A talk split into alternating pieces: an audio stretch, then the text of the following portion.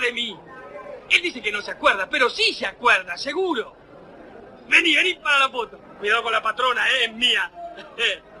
Grande. Monito, ¿en serio no te acordás de mí? Perdóname, papito. ¿Sabe qué pasa? Me he cogido tanto boludo en la vida. No me puedo acordar de todos. ¿Qué? Me dijo puto. ¿Lo escucharon? Sí, todos lo vimos. Puto y boludo. Me dijo puto delante de mi señora. Está todo bien, tranquilo. que lo Déjenme que lo baje. Con razón, ella se cree portero, mono hijo de puta. Una vez, Leonardo Fabio me dijo, a la derecha está la estética, a la izquierda la gente y en el centro Dios. Eso. Y el momento en que Gatica le dice puto a uno de sus fans en la película del mismísimo Fabio son mi música intracraniana. De Gatica me interesa su ira, de Fabio el orden del mundo. Un orden del mundo que a esta hora y hasta las 2 de la mañana permanecerá felizmente desordenado por tu forma de vestir, por tu forma de mirar, por tu forma de bailar y por tu forma de pensar. No controles más nada. Soy Franco Torchia y esto es No se puede vivir del amor. Sin diversidad sexual abunda el mal.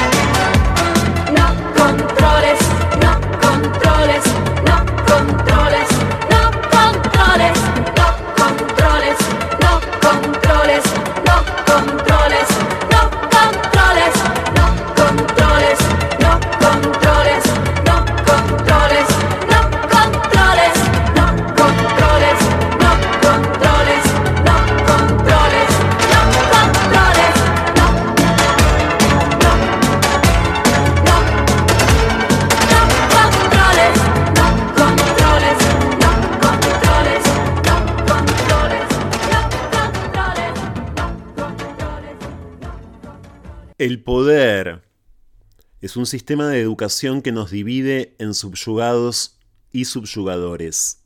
Pero ojo, hay un mismo sistema educativo que nos forma a todos, que desciende desde las conocidas como clases dirigentes hasta los pobres de solemnidad.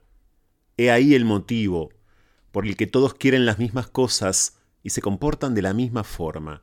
Si tengo entre manos un consejo de administración o un movimiento bursátil, los uso. De lo contrario, uso una palanca. Y cuando uso una palanca, ejerzo mi violencia para obtener aquello que quiero. ¿Por qué lo quiero? Porque me han dicho que quererlo es una virtud. Yo ejerzo mi derecho a virtud. Soy asesino y soy bueno. Por eso te hablaba del horario de los trenes del año pasado. ¿Has visto alguna vez esas marionetas que hacen desternillarse a los niños porque tienen el cuerpo girado hacia un lado y la cabeza hacia el otro? Me parece que Totó era capaz de hacer ese truco. Pues bien, yo veo así al hermoso tropel de intelectuales, sociólogos, expertos y periodistas de nobilísimas intenciones, las cosas suceden aquí y la cabeza mira hacia allá. No digo que no exista el fascismo. Digo, dejad de hablarme del mar mientras estamos en la montaña. Este es un paisaje diferente. Aquí hay ganas de matar y estas ganas nos vinculan como hermanos siniestros del fracaso siniestro de todo un sistema social. A mí también me gustaría que todo se resolviese aislando a la oveja negra. Yo también veo ovejas negras, veo montones de ellas, las veo a todas. Ese es el problema, como ya le dije a Moravia. Con la vida que llevo, yo pago un precio.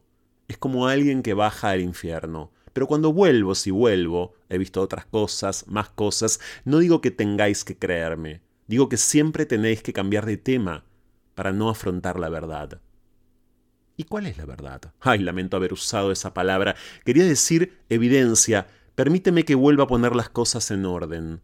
Primera tragedia, una educación común, obligatoria y equivocada que nos empuja a todos a luchar dentro del mismo ruedo, retenerlo a toda costa todo. Nos meten presión en este saco, como si fuésemos un ejército extraño y tenebroso en el que algunos tienen cañones y otros simples garrotes. Entonces, una primera división clásica es estar del lado de los débiles, pero yo digo que en cierto sentido todos son débiles porque todos son víctimas y todos son culpables porque todos están dispuestos a jugar a masacrarse con tal de tener. La educación recibida ha sido tener, poseer, destruir. A mí me queda todo, es decir, yo mismo, estar vivo, estar en el mundo, ver, trabajar, comprender. Hay cien maneras de contar historias, de escuchar lenguas, de reproducir dialectos, de hacer teatro de títeres. A los demás les queda mucho más.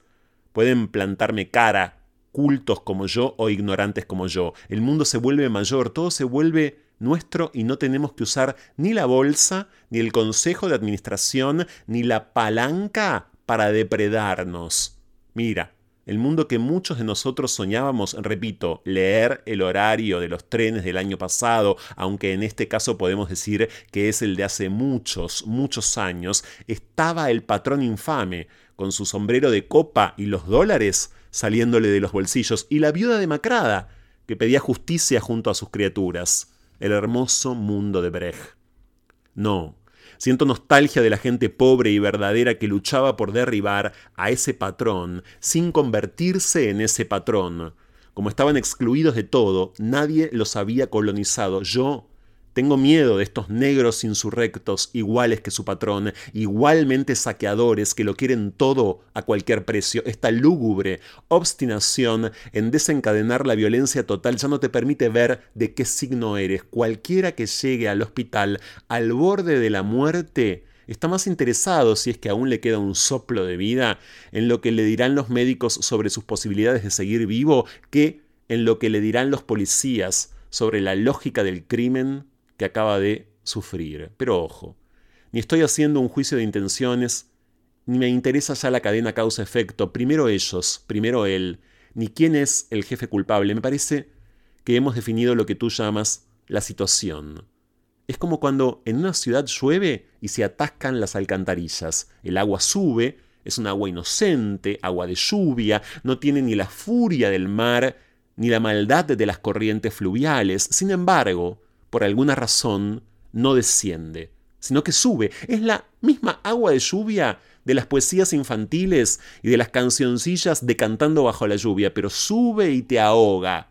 Si hemos llegado a este punto, yo digo, no perdamos tanto tiempo poniendo una etiqueta aquí y otra allá. Vamos a ver cómo se aparezca esta maldita bañera antes de, de que, antes de que acabemos todos ahogados.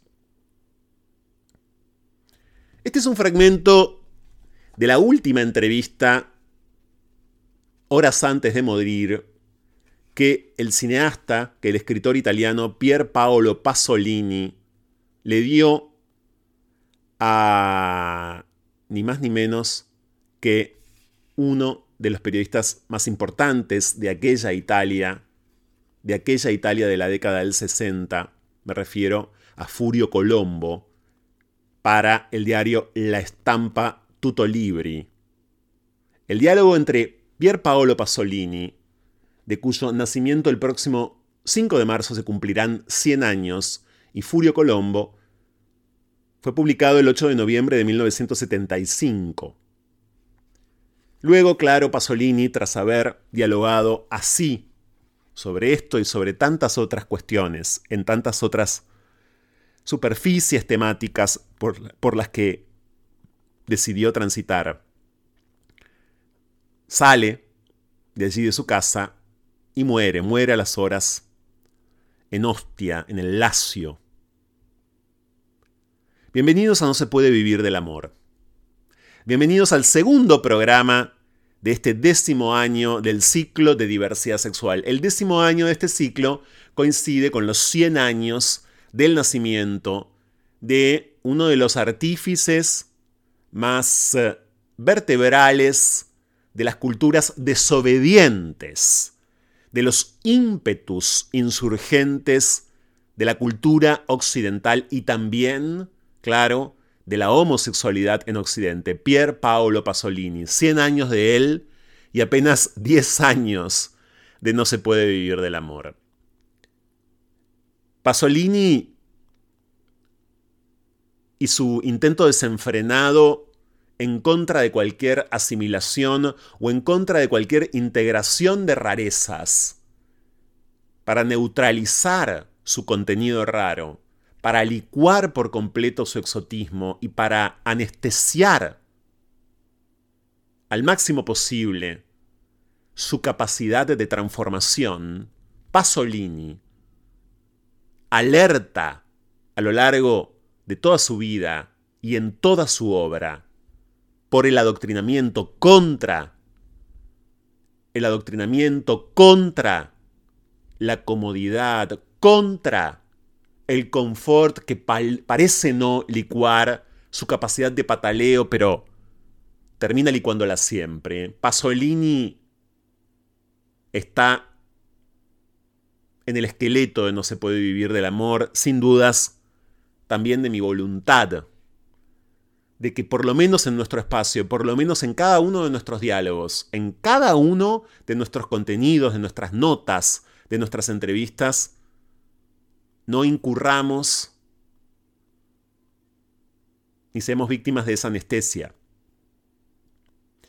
Cuando estábamos saliendo al aire la semana pasada, ocurrían en la ciudad de Buenos Aires varias cosas vinculadas, por cierto, a la nocturnidad, como el espacio, no diría hoy ya por excelencia, pero sí preponderante de la socialización LGBTIQ en Palacio Alsina, que está ubicado en el centro de la ciudad de Buenos Aires, se desarrollaba una nueva edición de la fiesta Dorothy, una fiesta sobre todo gay, que tiene muchos años y que volvía a la noche el sábado pasado en la fiesta Dorothy, personal de seguridad, mientras en este programa sonaba Daniel Callejas contando lo que Patovicas del boliche Río en Punta Carrasco habían logrado, que es que Daniel sea masacrado por ser gay.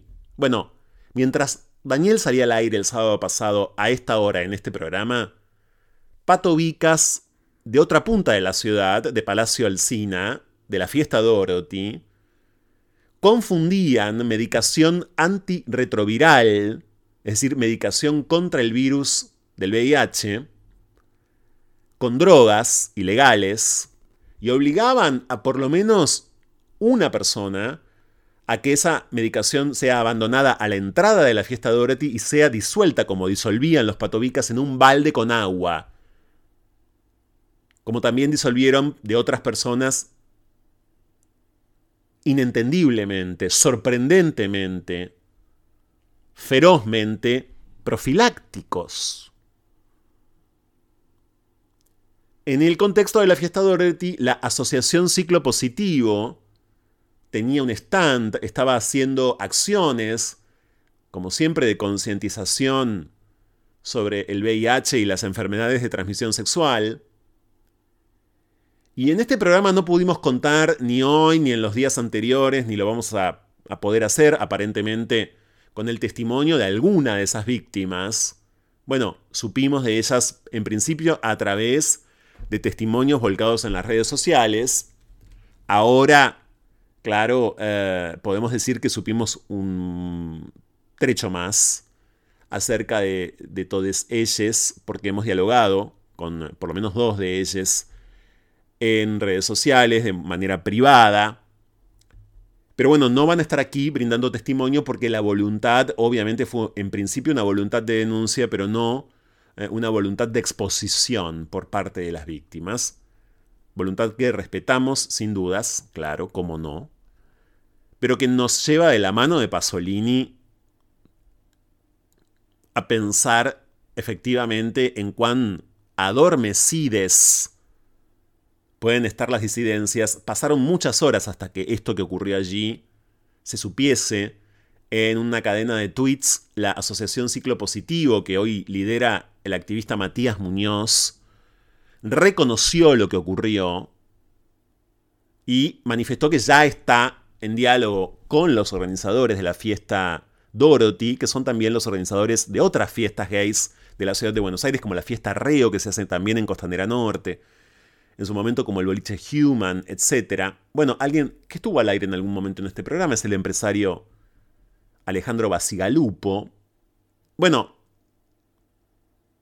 ese diálogo entre ciclo positivo y los responsables, los dueños de la fiesta Dorothy, ya está ocurriendo, pero hay quien vio su medicación antirretroviral disuelta en un balde de agua porque, insisto, patobicas de una fiesta gay no supieron distinguir drogas sintéticas, por ejemplo, LSD o un ácido, de pastillas, ¿no? De una pastilla antirretroviral.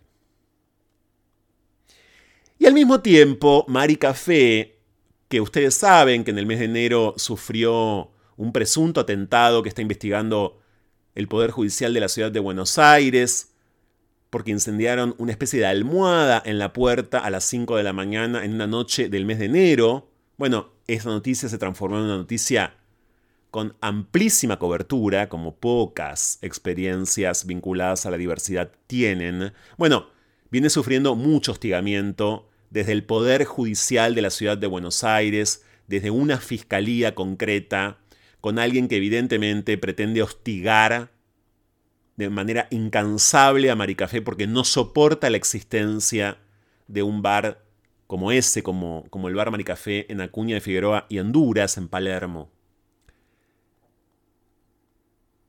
Y una experiencia me lleva, claro, a, a un diálogo entre lo ocurrido en Maricafé y entre, cómo no, aquello que al mismo tiempo también pasaba hace una semana en Palacio Alcina y ya sinteticé.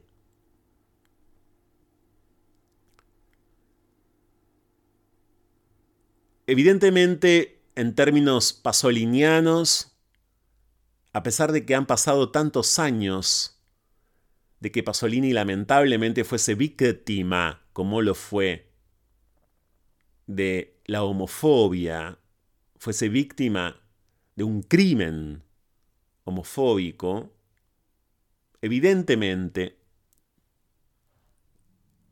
no cesa. Evidentemente no se detiene. Evidentemente logra reconfigurarse. El homo-odio logra una vez más, yo diría, complejizar sus formas, ¿no? Encontrarle siempre nuevas posibles variantes a su deseo destructor. Si esto ocurre, como todo lo que comparto en este, ah, en este momento, en esta apertura de este programa hoy, en momentos de especial adormecimiento y de mucho silencio, reina el silencio en general, en general, salvo excepciones, en el activismo LGBT, porque hay mucho compromiso, porque hay mucho puesto en el Estado, porque hay mucho cargo en los ministerios, para muchos, para otros y otras y otras ninguno. Bueno, la siesta se prolonga más de lo debido, ¿no? Se está prolongando mucho y aunque nos toque salir a esta hora al aire, acá no vamos a dormir la siesta. En el día de hoy, en No se puede vivir del amor, vamos a poder dialogar con una... La verdad que es un verdadero figurón para el espectáculo peruano. Él es conductor de televisión, es humorista, eh, es productor, además, tiene una larguísima trayectoria en medios, en medios muy populares de Perú y está llegando por primera vez con su espectáculo unipersonal, con su espectáculo de stand-up a Buenos Aires a fines del mes de febrero. Ricardo Morán. Ricardo Morán va a compartir con nosotros seguramente, vamos a ver cómo se da la charla, parte de lo que es su experiencia como padre. En eh, algún momento de estos últimos años decidió ser padre y pudo, en virtud de su trabajo y de su posición, eh, apelar a la subrogación en los Estados Unidos. Hoy tiene una niña y un niño y vive con ellos, claro, es un padre gay solo. Y a partir de la experiencia de vivir en Perú como siempre y de intentar registrar a sus hijos como sus hijos ante el Estado peruano, yo soy tu padre, el espectáculo unipersonal que en Perú también es un libro, en la Argentina todavía no, a menos que compren el libro electrónico, y que parece efectivamente muy risueño, tiene claro mucho contenido de humor, lo que Ricardo hace a partir de su experiencia y a partir de la violencia institucional que sufre como padre en Perú y por supuesto tiene un hondo dramatismo también y es una alerta sobre un país al que volvemos en este programa muy a menudo porque nos preocupa. Al que volvemos, por cierto, también toda vez que nos toca hacer la columna de la agencia Presentes, que hoy vuelve con Maru Ludueña, primera aparición de una de las creadoras, ¿no? Y editoras de Presentes, primera aparición en el décimo año de No se puede vivir el amor, de Maru Ludueña y todas las noticias de la diversidad sexual de presentes, que en la web es agenciapresentes.org. Muchos de ustedes ya lo saben. Pero además, Arranca en horas en Córdoba capital y en la ciudad de Villa Carlos Paz la tercera edición del Festival de Cine LGBTIQ Amor es Amor Fest. Amor es Amor Fest surgió hace algunos años y su directora es una chica trans cordobesa llamada Mariana Ortega. Vamos a decir como le gusta siempre al periodismo en este sentido decir, que es el único festival internacional de cine LGBTIQ dirigido por una mujer trans en el país. Desde Córdoba, Mariana Ortega, voy a estar integrando uno de los jurados del festival, nos sintetiza el festival, por supuesto, y seguramente compartirá con nosotros parte de su vida. Muchos de ustedes nos han deseado un muy feliz comienzo de este ciclo 2022, de este décimo año de No se puede vivir el amor acá en la radio pública de la ciudad. Es el caso de Graciela Melgarejo, por supuesto de Mr. Spock, de Juan Cataño, de Francito, que nos saludaba al respecto, desde ya de Laude Quilmes, de Laura Linguidi. Gracias a cada uno de ustedes por eso. Este es un año que recién comienza, es un año repleto de conmemoraciones. Habrá muchas por estos 10 años de No se puede vivir del amor. En nombre de Pasolini, siempre en nombre de su estado inclaudicable de alarma. Bienvenidos a este nuevo programa. Enseguida volvemos. Escapar. La mejor manera de volver a nosotros mismos. Seguimos con más. No se puede vivir del amor. Con Franco Torcha pienso que hay una invisibilización muy grande eh, de los cuerpos y también de las travestis. sobre todo en el encuentro amoroso lo constataba, Claro. en que los tipos no sabían cómo eh, acercarse al cuerpo de una travesti. Yo me daba cuenta que eran unos inútiles totales. Eh, Como analfabetos anatómicos. Exactamente, analfabetos del sexo anal, analfabetos de las tetas, analfabetos de eh, los pitos, de la textura de la piel, eh, de la sensibilidad del cuerpo de las travestis, que están, supongo, todavía con el inconsciente de que solo somos material sexual y que no tenemos sensibilidad, que no, no somos eh, posibles de ser acariciadas, de ser besadas, de ser respiradas. Eh, entonces pienso constantemente en eso, porque además es lo que me devuelve mi vida amorosa, ¿no? Intercambios a la deriva. Lo que va de la idea al ideal. Diálogos con cierta lógica y acaso desacatos. La hora en que Buenos Aires parece agotarse. Fuego en la conversación. Llega a No se puede vivir del amor. Cháchara. Palabra. Es lo único que tenemos.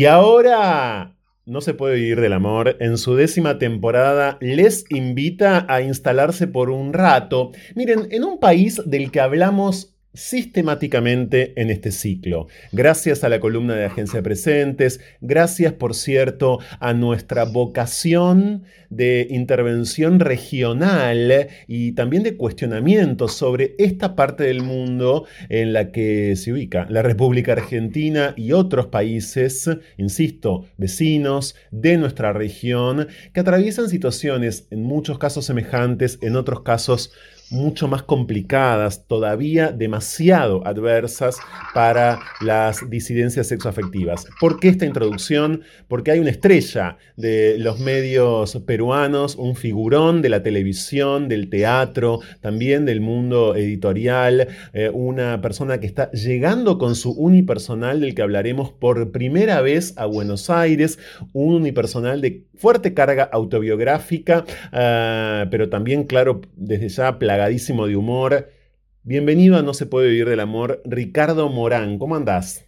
Muy bien, Franco, muchísimas gracias. Discúlpame un segundo, estoy revisando qué presidente tenemos ahora en Perú, como cambiamos cada cuatro meses. Es complicado estar al día, este, eh, pero es como, es como Game of Thrones esto, básicamente, ¿no? Entonces... Sí.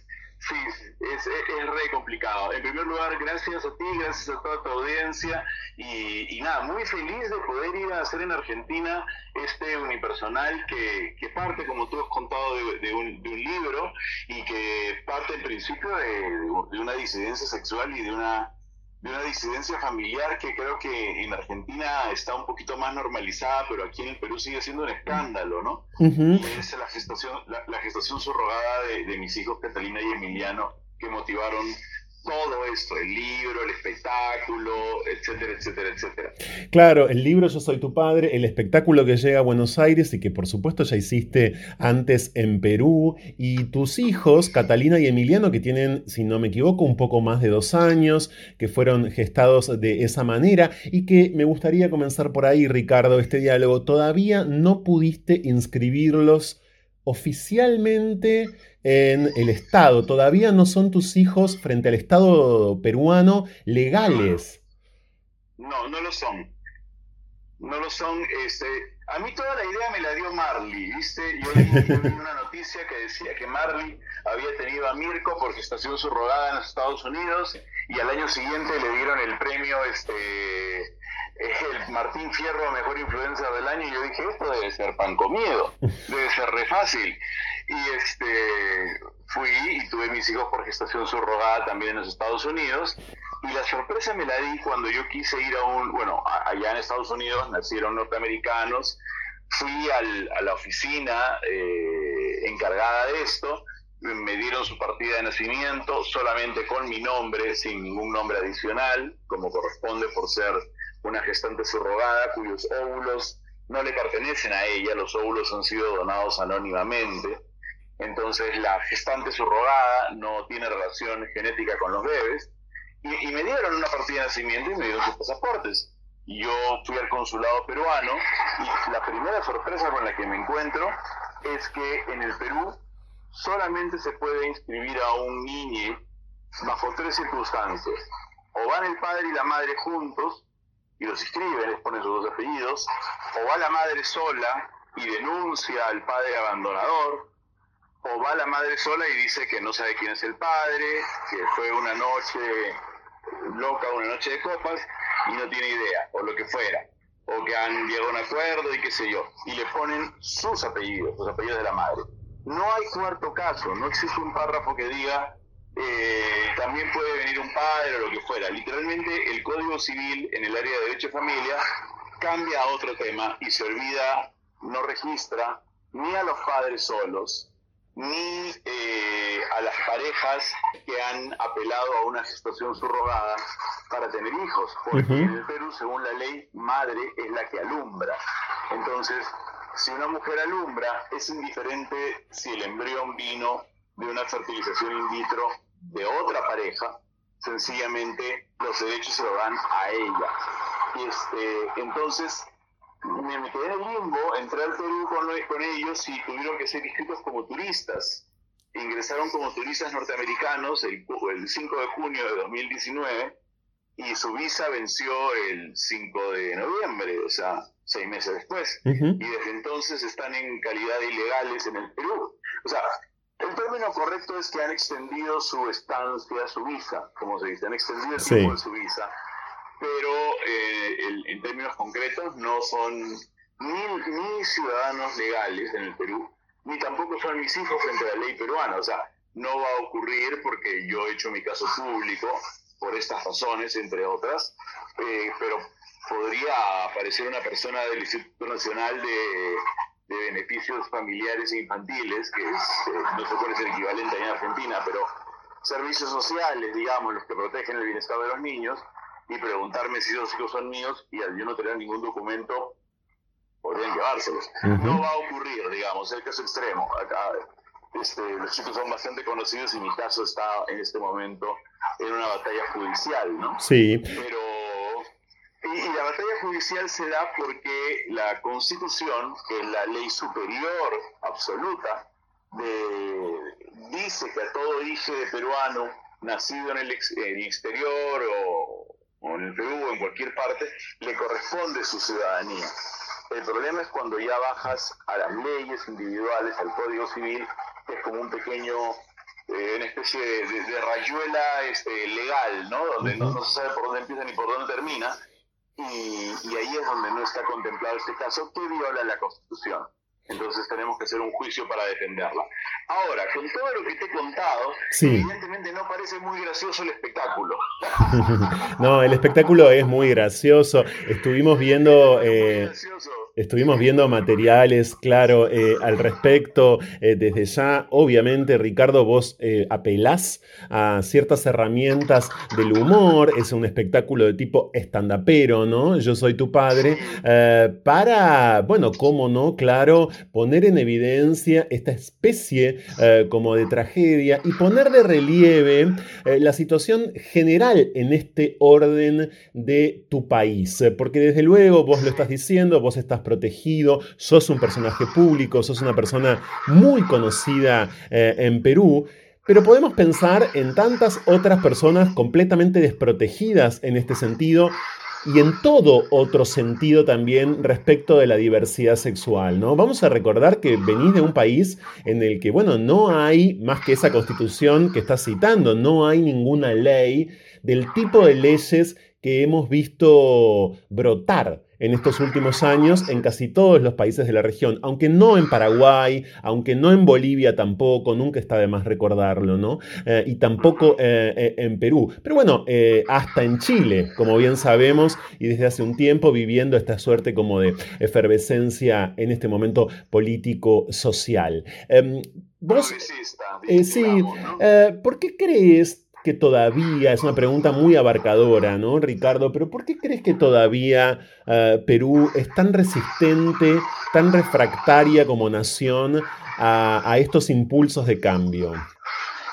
Bueno, yo creo que, a ver, si nos ponemos en la escala con otros países del mundo, a quien no más nos pareceríamos en el sentido de la protección de las este, diferencias sexuales es este, a Irán, ¿no? O, o a, a Pakistán.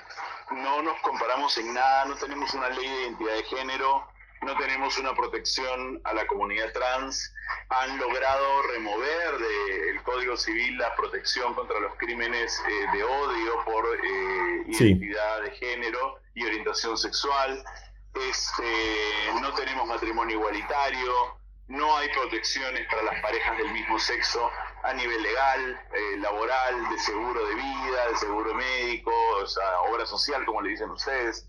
Este, creo que acá hay, hay dos cosas que pesan muy, muy fuerte.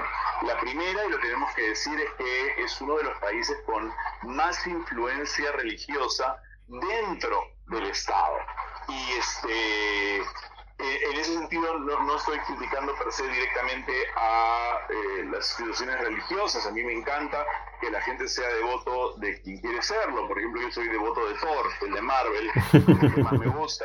Pero, este, pero en eso eh, pertenece al entorno privado, al entorno de tu centro de devoción, de tu iglesia, de tu templo, de, de- de tu casa. En la actualidad vivimos dentro del Congreso de la República debates de índoles del- religiosa, ¿no? Me hace acordar el concilio pues, de Trento, ¿no? Donde se debatía si los ángeles tenían sexo y esas cosas, se debaten dentro. En este momento, por ejemplo, nosotros teníamos una victoria muy grande, muy grande aprobada hace varios años, que se llama el enfoque de género integral dentro de la currícula escolar. ¿Qué era eso? Era una serie de eh, protecciones y medidas y guías para los profesores para que pudieran ayudar a los alumnos de cualquier edad, de- dependiendo de su, de su edad, evidentemente, no adecuados a su edad, para entender la identidad de género y la orientación sexual y prevenir el embarazo infantil, el bullying, el acoso y por supuesto la depresión y el suicidio en el caso de las niñas que tienen sexualidades disidentes. Sin embargo, hace una semana y media Sí. se la acaban de tumbar y la han reemplazado por un artículo en el cual dice que son los padres los que tienen que aprobar qué es lo que dicen los libros en el colegio en torno a los temas de orientación sexual, porque los padres tienen ideas diferentes. Lo cual suena muy bonito que el papá quiere involucrarse un poco en la educación del hijo en un término más macro, pero en un término concreto lo que quiere decir es que no van a permitir que a su hijo le enseñen las mariconadas esas que les están enseñando según ellos. ¿no? Mm. Y este, si tú sumas todo eso, creo que ahí está claro que hay una influencia muy fuerte de pensamientos arcaicos, religiosos, dentro de la gestión política. La otra, la segunda cosa por la que creo que el Perú sigue siendo un país tan reticente, está amarrada con esta, y es que creo que somos carentes de referentes públicos de disidencias sexuales. O sea, no, no, hay la posibilidad de que tú te vayas a un Starbucks y te atienda una chica trans, por ejemplo, ¿no? No, no existe la posibilidad de que eh, el arquitecto que diseña un edificio de departamentos sea una chica, un chico trans. No, no, no prendes la televisión y ves a los homosexuales tratados con justicia. Generalmente somos la burla de los programas cómicos, donde terminan siendo golpeados, perseguidos o asociados a la prostitución permanentemente. ¿no? Ese, perdón, Ricardo, en los 80s. ¿Ese es tu caso todavía hoy? Porque vos sos un, eh, un, eh, hombre gay, un hombre homosexual o como quieras autodefinirte en escena pública hace tiempo ya. Eh, sí, sí. Lo que pasa es que en mi caso, yo he tenido la suerte, bueno, primero que a nivel personal, a mi esfera personal, yo siempre he estado, por decirlo, fuera del closet, ¿no? El, este, el tema viene cuando en el año 2015, que yo ya tenía varios años eh, siendo figura pública en la televisión, yo salgo del closet para la, para la sociedad, digamos, para el público televisivo. Y este, digamos que tuve cierta ventaja y cierta protección porque yo sabía que había una opinión favorable hacia mí en la televisión. Medianamente favorable. Hay gente que me odia también. Bueno, son bastante más los que no me quieren. Bueno, medianamente. Bueno, alguien habrá que me quiera. Entonces, este, tenía la sensación de que eh, tengo la sensación de que he estado más protegido. El hecho de que haya una figura pública como yo, pero además yo no soy el único. Está eh, Bruno Ascenso, Bruno Pinasco, Ernesto Pimentel, pero, pero, pero, o sea, los puedo contar con, con una mano. Ok. ¿no? O sea, no, no, no llego a más. Y aún ahora, dentro de la comunidad eh, actoral, por ejemplo, la que se dedica a la ficción televisiva o cinematográfica, eh, es, es, irreal que un actor o una actriz eh, salga, salga públicamente y hable acerca de su sexualidad, porque tienen mucho miedo de perder sus marcas, que los auspician, los, este, que los productores de casting no los llamen. O sea, hay, hay todavía muchísimo miedo en ese sentido, ¿no?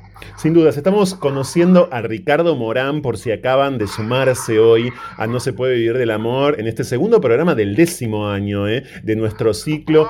Ricardo Morán, sí, eh, es eh, de Perú, va a estar en la Argentina, ahora les voy a contar cómo, cuándo y por qué, y está dialogando con nosotros desde allí a propósito de Yo Soy Tu Padre, que ha sido primero un libro, es también un unipersonal que es el que llega en días a Buenos Aires. No puedo dejar de preguntarte en este sentido, Ricardo, porque aquí las agendas de los activismos LGBTIQ, bueno, tienen un lugar preponderante en nuestro ciclo, claro, eh, por esta presidencia, ¿no? que en su momento despertó una especie como de esperanza. Incluso han habido algunos activistas, algunos y algunas activistas que se han pronunciado al respecto. Bueno, la crisis política no es, creo, ignorada por muchos aquí, la crisis política de Perú, quiero decir, ¿no? Estos presidentes, estos gobiernos que, como bien decía Ricardo Morán recién, parecen estar cambiando todo el tiempo, los gabinetes, eh, va por el cuarto gabinete presentado ante el Congreso Pedro, eh, quinto, perdón, estaba desactualizado, fíjense. Cuarto, cuarto, ah, pero cuarto. No sé, algo, es que no, no, he mirado las noticias hoy en la mañana, puede que haya un quinto. Pero, eh, eh, por cierto, luego Pedro Castillo, ni bien asumió, tuvo, eh, recordemos, expresiones de altísima carga transodiante, homoodiante, lesbo-odiante. Eso pareció aplacar cierta esperanza. ¿Cuál es tu mirada al respecto? Eh, ¿qué, ¿Cuál es este ¿Cómo describirías en todo caso este momento político? No fue ninguna sorpresa. Eh, Pedro Castillo viene de un entorno eh, eh, gremial bastante ajeno a las realidades sexuales del país, ¿no? ya antes de las elecciones circulaba un video de él declarando a un grupo de pobladores eh, con expresiones muy fuertes contra eh, la sexualidad trans y contra la homosexualidad en todo su espectro. Ese video circulaba meses antes de sus elecciones. Entonces, cuando tú me dices la elección del presidente se vio con una suerte de esperanza, ah, a ver, que se ve como una suerte de esperanza en la medida que no es Keiko Fujimori. Digamos, en ese sentido podríamos haber elegido un helecho o una este un ficus y, tendríamos la misma esperanza porque no, no, es Keiko Fujimori no mientras no sea Keiko Fujimori pues este, podríamos haber escogido una valija de viaje como una que tengo acá al costado y probablemente eh, eh, hubiera sido aplaudido porque la oposición a Keiko Fujimori como presidente como candidata supera el 60% pero es la única candidata eh, viable de la derecha más recalcitrante y y como uno dice, los extremos se encuentran. Al subir al poder eh, Pedro Castillo, dentro de este respiro de aliento, no porque fuera Pedro Castillo, sino porque no era Keiko Fujimori, evidentemente salieron todos aquellos otros problemas que traía en la valija eh, Pedro Castillo, ¿no? Entre ellos la transfobia, la lesbofobia, bifobia, la homofobia, eh, la ignorancia absoluta acerca de la importancia del enfoque de género en la currícula escolar, la ignorancia absoluta acerca de la... Bueno, él mismo lo ha dicho, la ignorancia absoluta acerca de lo que significaba ser presidente. O sea, cualquiera se puede parar en una esquina y decir, cuando yo sea presidente todos van a tener, este, no sé, mansiones... Eh, como le dicen ustedes, en, San Isidro, en el sí. en Sí. Todos van a tener, yo lo prometo. Me ponen de presidente y digo, ya, ahora hay que dar las mansiones. y el ministro de Economía va a decir, pero ¿cómo darle mansiones a la gente? Eso no se puede hacer, ¿no? ¿Qué, que no se puede? Yo lo prometí. Y hay esa sensación de que él subió en una plataforma que prometió cosas y cuando llegó al poder se dio cuenta de que no sabía ni siquiera cómo manejar la gente de Palacio. De hecho, quiso vivir en otro lugar, tener reuniones en un, en un edificio de departamentos en otro sitio que es ilegal y no se puede porque las reuniones del presidente tienen que estar agendadas y tienen que ser susceptibles a ser revisadas. O sea, empezaron a saltar cosas ridículas, pero que evidenciaban que el rol de la presidencia era algo que no tenía idea de, qué iba, ¿no? A mí me da mucha pena porque era la esperanza, bueno, no era la esperanza de la izquierda, la esperanza de la izquierda eternamente es que ha sido Verónica Mendoza, y yo soy un hombre de centro izquierda pero eh, ha terminado por arruinar esta elección absolutamente toda esperanza de que la izquierda suba, porque además, para variar, como también ha sucedido en Argentina, en el momento en que la izquierda subió al poder, se pelearon entre todos, se dividieron todas las facciones y terminaron unidos con quien más odiaban, con la derecha más recalcitrante y ahora votan en, eh, juegan en pared. Votan juntos en contra de la reforma, o sea, han votado juntos para eh, eliminar la ley de supervisión de universidades. Nosotros tenemos un organismo independiente que se llama SUNEDU, que se encarga de la supervisión de la calidad de la enseñanza en las universidades. Y la SUNEDU había pues invalidado, nosotros en el Perú tenemos lo que llamamos universidades Bamba. Universidades Bamba son universidades ficticias donde te entregan un título que en realidad no vale nada. De hecho tenemos una que es solo una fachada, como estos este, escenografías de Hollywood, este, que solo tiene un primer y un segundo piso y que los otros seis pisos del edificio es una pared con un tablón atrás con las ventanas falsas. Este tipo de universidades hay pues, decenas en el país y todas han sido desarticuladas por esta entidad independiente. Pero los dueños de las universidades privadas tienen mucho dinero y han conseguido que ambos extremos, derecha e izquierda, en una especie de unión política mágico-mística nunca antes lograda en la historia de la política mundial, voten juntos para eliminar la supervisión y que las universidades mm. subsistan. También han votado juntos para eliminar el enfoque de género dentro de la currícula escolar. ¿Y qué te digo pretender que cambien la ley que le impide a mis hijos ser ciudadanos peruanos, no?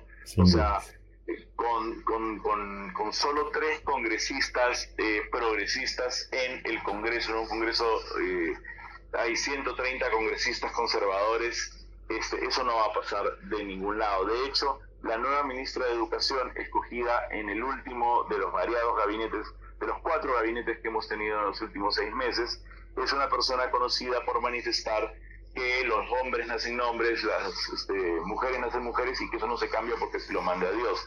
Y ella es la ministra general de Educación, ¿no? Y tiene una semana a cargo. Entonces, eh, creo yo que eh, es básicamente lo mismo que si Keiko hubiera ganado a esas alturas. Como yo digo, y lo mencioné en Twitter hace una semana para escándalo de mucha gente, ¿no? En el Perú no hay derecha ni izquierda hay rateros y lo que le molesta a los de la derecha es que no sean sus rateros los que están en el gobierno y lo que le molesta a los de izquierda es que no sean sus rateros los que están en el gobierno. Pero en el fondo son todos rateros. O sea, no hay, no hay realmente, si vas y los a cualquiera de ellos y les preguntas cuál es su línea, si son de centro, si son de izquierda, si es el demócrata, si son, qué sé yo, no van a poder fundamentarlo. Lo único que van a poder explicarte es quién pagó para que estuvieran ahí. Y este y para eso y tenemos tenemos todavía cuatro años y medio por delante de esto y, ninguna ninguna esperanza de que vaya a haber una solución pronta. Ricardo Morán está en comunicación con No se puede vivir del amor desde Perú antes de desembarcar en Buenos Aires con Yo soy tu padre. Esto va a ser, atención, eh, un jueves y un viernes, dentro de muy poquito, de febrero, en el teatro eh, más, yo diría, o mejor equipado eh, del eh, abasto eh, y mm, allí estaremos desde ya. Por supuesto ahora estoy buscando la información ya les digo mientras tanto exactamente jueves 24 y viernes 25 jueves 24 dale 25 de febrero en Ron de Manabasto. Sí. Vamos a estar presentando Yo soy tu padre. Por favor, quienes, quienes han escuchado esta este, deprimente evaluación política de la situación peruana, sepan que es un espectáculo de humor muy divertido acerca de las aventuras y desventuras de un hombre solo que decide ser padre de mellizos en medio de una sociedad que ni siquiera le quiere registrar a sus hijos y que es hilarante y conmovedor. Por favor, no se vayan a confundir, No. es un análisis de la realidad peruana. Y estrenamos a las 8, 20.30, Ronde Manabasto, 24 y 25 de febrero. Las entradas están a la venta en Alternativa Teatral desde ya. Pueden ir desde ahorita a reservar sus entradas a todos mis amigos y amigas, amigues de la comunidad peruana en Buenos Aires, a todos mis amigos argentinos. Voy a estar feliz de conocerlos y encontrarlos ahí el 24 y 25 de febrero y reírnos. Sí, porque se puede reír de todo esto que acabo de contar. Voy a demostrárselos. prometo. Es, es- es la primera vez que haces un espectáculo en Buenos Aires, ¿no, Ricardo? Es la primera vez que hago un espectáculo en Buenos Aires, así es. Lo he hecho aquí en Perú, bueno, tengo 11, 12 años Sí. presencia permanente en la Sí. televisión, 20 años haciendo teatro, pero es la primera vez que me paro en un escenario eh, en la ciudad de Buenos Aires. Es una ciudad que amo mucho, es una ciudad a la que he viajado mucho, es la ciudad donde produje mi película, es este, una ciudad donde tengo grandes, grandes amigos. eh, Aquí les espero ver a todos, así que si están escuchando, este, eh, voy a pasar lista en la puerta de Rondeman Teatro, de Rondeman Abasto. Si no van a estar en la lista negra de mis amigos argentinos, y este y me da mucha alegría porque además mi coach una de mis coaches de de, de stand-up comedy de la vida es mi amiga eh, Verónica Lorca que es una Claro. comediante conocida Sí, ya extraordinaria. Este, y ella ella es la que un poco ha empujado el coche para que para que yo esté ahí es la que me convenció para pararme en el escenario de nuevo después de tanto tiempo yo le dije no me puedo parar en el escenario si no cuento mi verdad la historia de mis hijos la historia de mi padre y me dijo, bueno, cuéntalo, cuéntalo, solo hay que ponerle humor. Y, y nada, eh, tuvimos seis meses de temporada el año pasado que en Lima fue todo un éxito y ahora estoy animándome, me estoy yendo a Buenos Aires, de ahí voy a seguir por varias ciudades acá en el Perú y de ahí me voy a Miami, así que no para el coche de Yo Soy Tu Padre. Bueno, y además, eh, como ya dije, pero vuelvo a contarles, Yo Soy Tu Padre es un libro, un libro publicado por Ricardo en Perú, que por el momento en la Argentina eh, se consigue en formato digital, en formato ebook, y esperemos, por cierto, que en algún momento Planeta lo pueda también distribuir acá, bien nos vendría, claro, insisto. Se vienen, se vienen sorpresas relacionadas Ah, a eso, Franco, ok, ok, ok. Tengamos una presentación del libro eh, en Argentina que a raíz de la presentación del monólogo. Ok. Entonces, este, sé que ya Planeta ha enviado un- una cantidad de libros. Estamos viendo en, en dónde lo haríamos, en qué librería lo haríamos. Este, no va a ser una, una cantidad grande, pero los libros en formato físico pues tienen la ventaja de que, de que los puedo firmar. Los voy a tener, también vamos a tenerlos en el teatro, por si acaso les interesa. El libro es diferente de la película, como siempre digo. Este, así que los dos se complementan. Hay información diferente en los dos. En, en el libro tengo seis hijos, en el monólogo tengo dos. No, mentira. Este,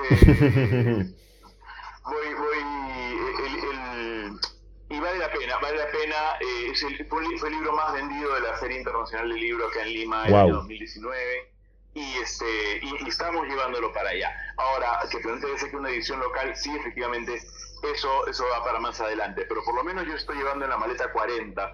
Así Ah, que si bien. 40 personas interesadas escuchándome, ahí tengo los 40 en Ronde Manabazo también para ustedes. Ricardo, gracias, en serio, gracias por este rato junto a este ciclo de diversidad sexual de la radio pública de la ciudad de Buenos Aires. Vamos a estar yendo a verte, por supuesto, eh, Buenísimo, Franco. eh, y allí entonces nos conoceremos personalmente. Un abrazo fuerte y gracias, una vez más, muchas gracias. Gracias a ti, gracias a toda tu audiencia. Ya saben, jueves 24, viernes 25, Ronde Man Teatro Vasco, entradas a la venta en Alternativa Teatral. Ha sido un placer conversar contigo y con toda tu audiencia. Muchísimas gracias. Lo mismo digo, gracias a vos. Esto es No se puede vivir del amor. Seguimos en arroba la 1110. A toda hora, todo el tiempo. Iba a decir hasta una hora determinada, pero hace muchísimo tiempo que al igual que con las orientaciones, que al igual que con el género, que al igual, por cierto, con el género periodístico, con los formatos, acá efectivamente no hay ningún tipo de límite. Ya volvemos. Lo mejor y lo peor, lo bueno y lo malo, lo bello y lo triste, lo mejor y lo peor, lo justo y lo injusto. Estas son las noticias diversas en Argentina y el mundo. Esta es la columna semanal de Presentes LGBT en No se puede vivir del amor.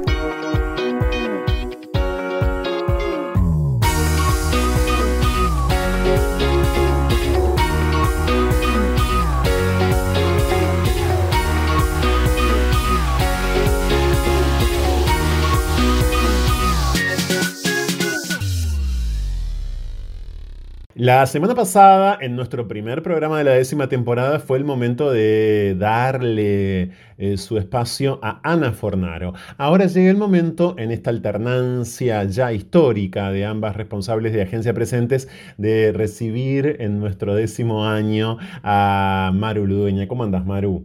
¿Cómo estás, Franco? Muy contenta de estar acá en este espacio una vez más. Sí, son 10 años del programa, son 5 ya de agencia presentes en el contexto de nuestro programa. Y a propósito de las noticias, hace horas venimos leyéndolo, venimos a la vez proclamándolo en redes sociales. Hace horas nomás, ayer o antes de ayer, porque formalmente ahora ya es domingo, en este momento ya es domingo, pero bueno, más allá de las formalidades, ayer o antes de ayer, como prefieran, se cumplieron, Maru, 11 meses de la desaparición del joven trans Tehuel de la Torre. Sí, y Soledad Mizarniuk y Victoria Rodríguez, que son las periodistas que vienen siguiendo esto desde, desde que se dio a conocer la desaparición, eh, plantean una nota que un poco lo que está de fondo en esta nota es qué, eh, qué repercusiones ha tenido hasta ahora, ¿no? Y cómo, más allá de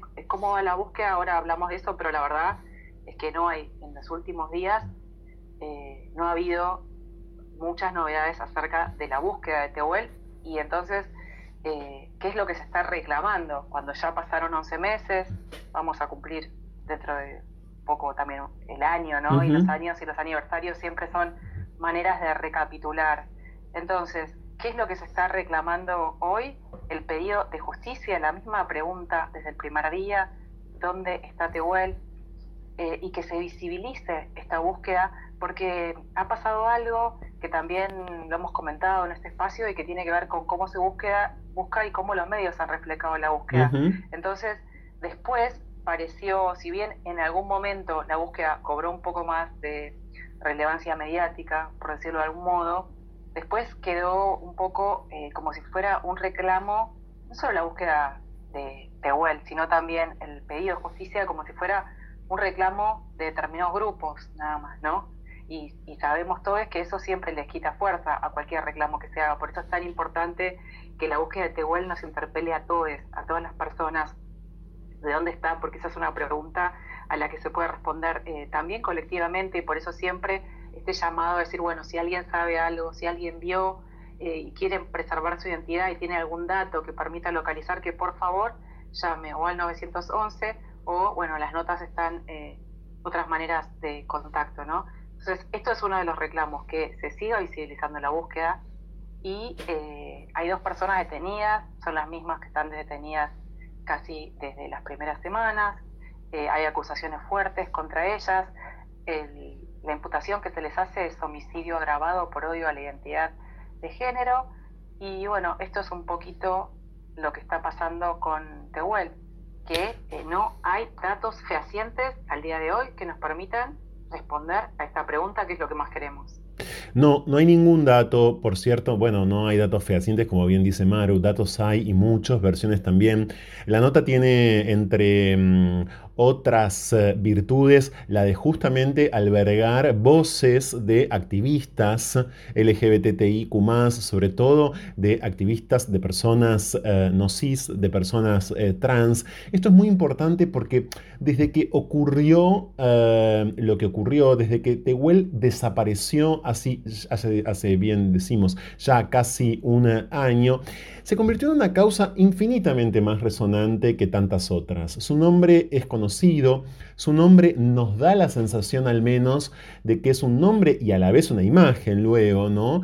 Que incluso aquellas personas más desinformadas, más desinteresadas al respecto, se han topado o en redes sociales o en el espacio público o en manifestaciones en el espacio público. La última marcha del orgullo, lo hemos dicho en el momento de Agencia Presentes en este programa, lo hemos dicho muchas veces, si bien no lo llevaba a Tehuel eh, de la Torre como una consigna principal, ni mucho menos, terminó siendo Tehuel en ese contexto, en esa marcha, la gran causa de la marcha eh, del orgullo. Esto es así para las miles de personas que allí estuvimos, quedó documentadísimo en Agencia Presentes y en todas partes también. Bueno, en ese momento hubo una discusión fuerte, ¿no? Varias discusiones al respecto de la ausencia del reclamo por la aparición de Tehuel de la Torre entre las consignas principales de la marcha del orgullo. Y si consideramos esta práctica genocida del Estado respecto de las identidades travesti trans, insisto una vez más, ninguna, ninguna eh, proclama, ningún reclamo por alguna vida trans llegó a ser tan masivo o aparentemente masivo eh, como la em, eh, exigencia de que Tehuel de la Torre aparezca con vida o en todo caso de que sepamos qué fue. Las personas están detenidas, por cierto. La preocupación de las autoridades provinciales, eh, de, por supuesto, del Poder Judicial, pero también del Poder Ejecutivo, yo siento que ha ido variando. He tenido diálogos en todo este tiempo al respecto de esto con diferentes personas. He escuchado en off, como se suele decir en la jerga periodística, es decir, no en on, diferentes hipótesis y, y también, debo decir, diferente intensidad ¿no? en, la preocupación, de acuerdo a cada funcionario eh, al respecto. Pero bueno, está todo detenido mientras hoy hay, como decía Maru, insisto, dos personas detenidas también. Esa detención de esos eh, dos presuntos responsables es eh, igual eh, en algún punto que otra detención, que la detención general que da la sensación que está teniendo el proceso judicial. Y también hay que decir que, ok, el clamor fue el que fue, pero en este último tiempo, Maru, yo no sé si vos lo notás, ha descendido un poco, ¿no? Es decir, no está tan presente en estos últimos dos meses. Sí, exactamente, y eso también es lo que plantea un poco la nota, como que ha quedado relegado como si fuera un tema que solamente le interesara a determinados grupos de la sociedad y no a todos. Y eh, creo que algo importante también que vale la pena señalar, y lo recordaba mientras escuchaba, tiene que ver con qué, viene, qué nos viene a interpelar Tehuel y qué es lo que interpeló Tehuel en nuestra sociedad. Interpeló en cuáles son las condiciones de vida de las masculinidades trans y de los colectivos travesti trans. La desaparición de Tehuel se produjo antes de que se sancionara la ley de eh, cupo laboral travesti trans, pero este año también se van a cumplir 10 años de la ley de identidad Claro, exacto. Entonces, eh, vino a interpelar también en qué medida esos derechos que la ley consagra tienen un ejercicio real y una garantía real de parte del Estado, ¿no? porque eh, Tehuel eh, tenía una relación de mucha precariedad eh, laboral y mucha vulnerabilidad socioeconómica y eh, esto también vino a interpelar y como dicen en la nota, ¿no? vino a reflejar lo que es la vida de muchos compañeros y de todo un colectivo que, viene que venía reclamando y que sigue reclamando hasta el día de hoy que eso que consagra la ley sea efectivo en la realidad. Estamos con Maru Ludueña repasando las noticias más importantes de esta semana eh, de Agencia Presentes, que están lógico en todas las redes sociales de Presentes y en agenciapresentes.org. Vamos a, si te parece, trasladarnos a Paraguay, porque bueno, Presentes, como hablamos con Ana la semana pasada, viene trabajando en un área eh, que para nosotros es de sumo interés y afortunadamente para ustedes también, como es el área de eh, los adultos mayores de la población LGBTIQ+, si quieren, de los viejos putos, de las viejas tortas, eh, de les viejes trans, ¿no? Y desde Paraguay hay una noticia pese a Paraguay, Eh, digo, pese sobre todo al Estado paraguayo, claro, a tanta violencia de todo tipo, muy buena, Maru.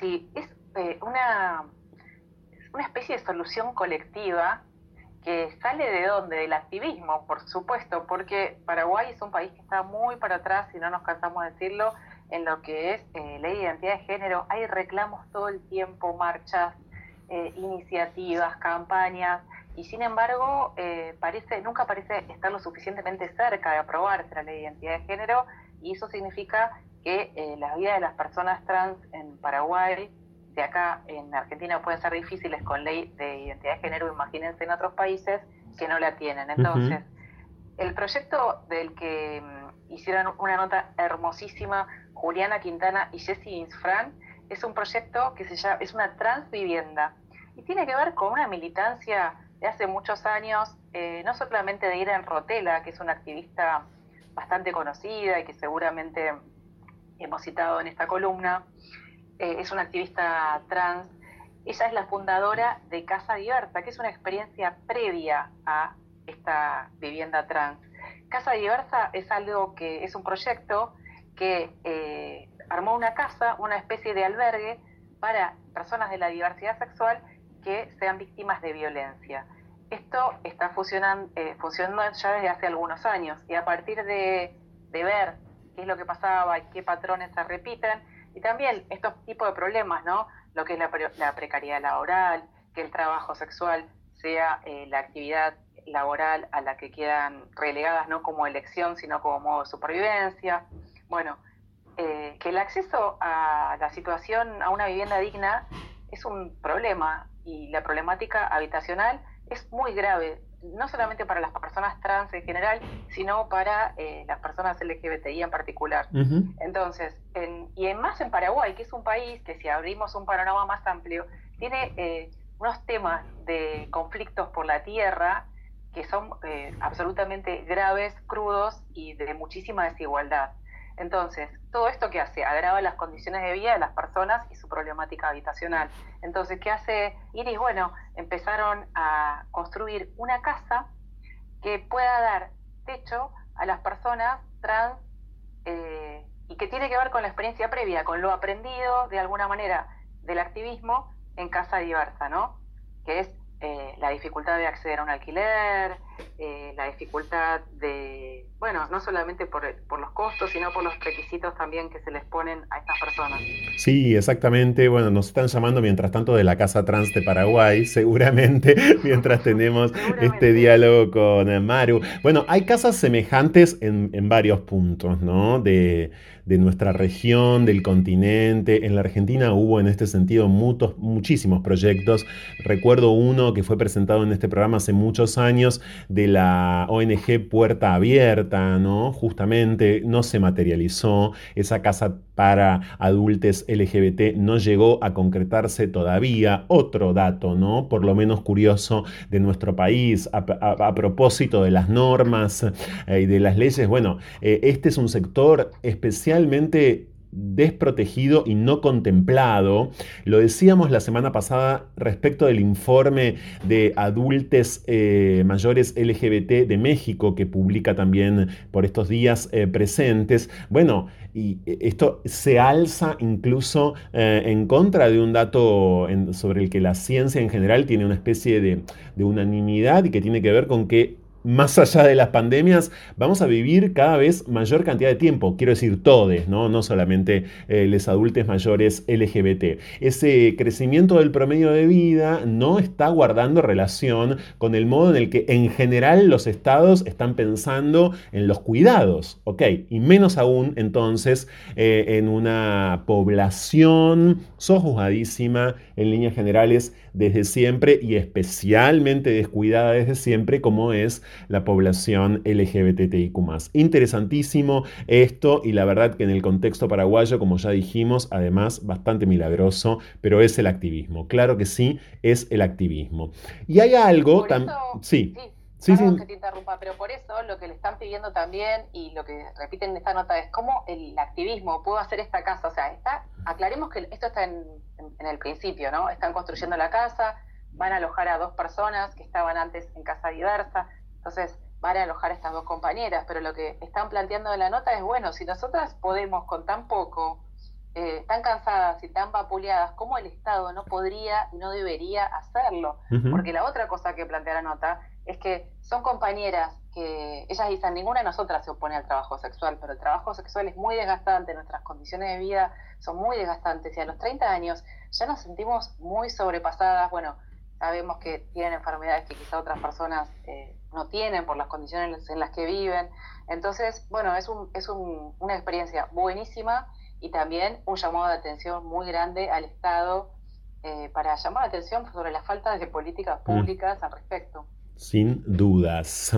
Eh, del otro lado, en todo sentido, de Paraguay, también de la Argentina, hay una muy buena noticia eh, que llega desde la justicia uruguaya, porque por primera vez en Uruguay la Fiscalía busca condenar al asesino de una persona trans, Fanny Aguiar, por femicidio y crimen de odio a la identidad sexual o travesticidio. Sí, es una nota que republicamos por el acuerdo que tenemos con nuestras aliadas de Pícara, una publicación, Pícara Magazine, una publicación eh, española. Y esta noticia llega desde Montevideo y tiene que ver, como decías, con Fanny Aguiar, que fue asesinada en noviembre de 2018.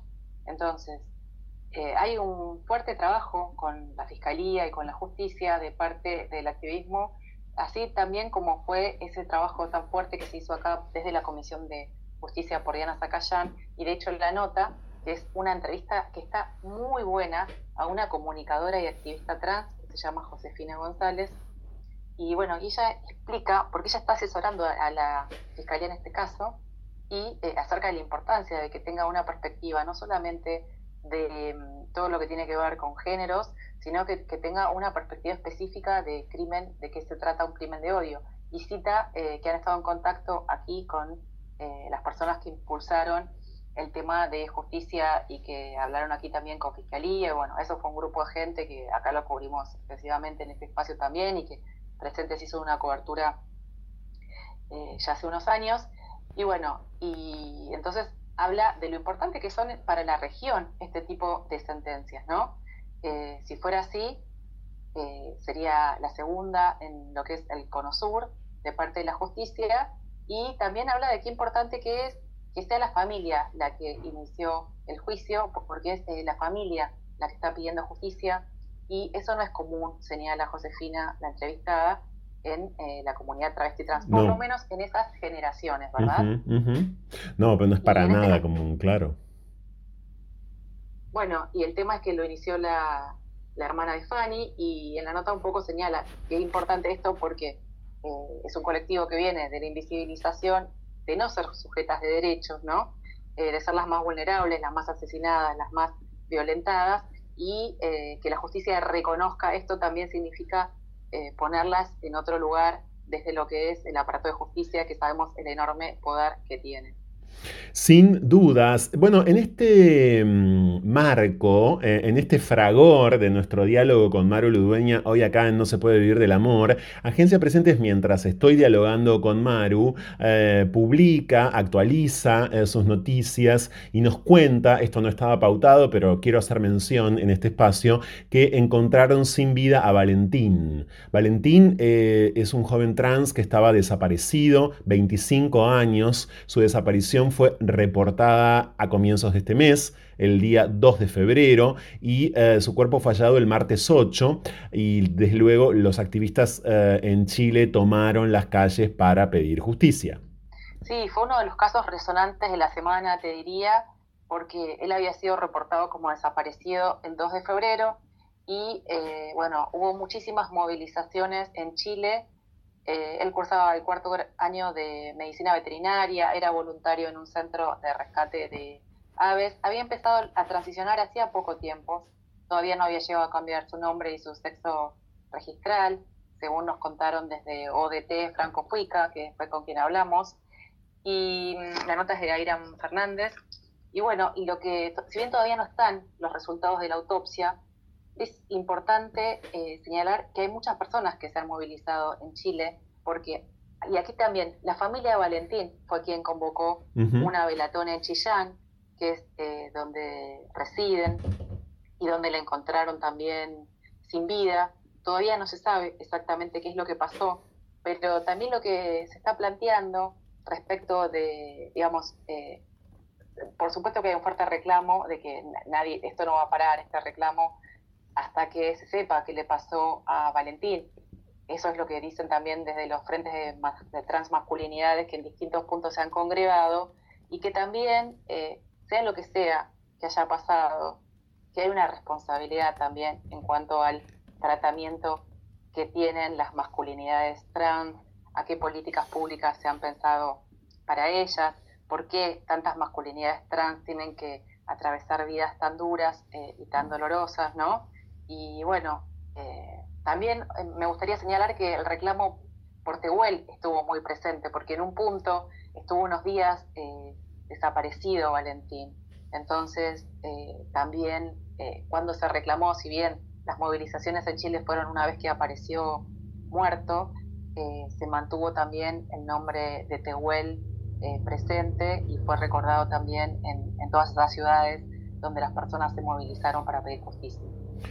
Mario Ludueña, gracias como siempre por tu exhaustivo, preciso, nutritivo panorama eh, aquí en No se puede vivir el amor desde el trabajo que hacen infatigablemente en Agencia Presentes. Te mando un fuerte abrazo, nos reencontramos en breve. Abrazos para todos.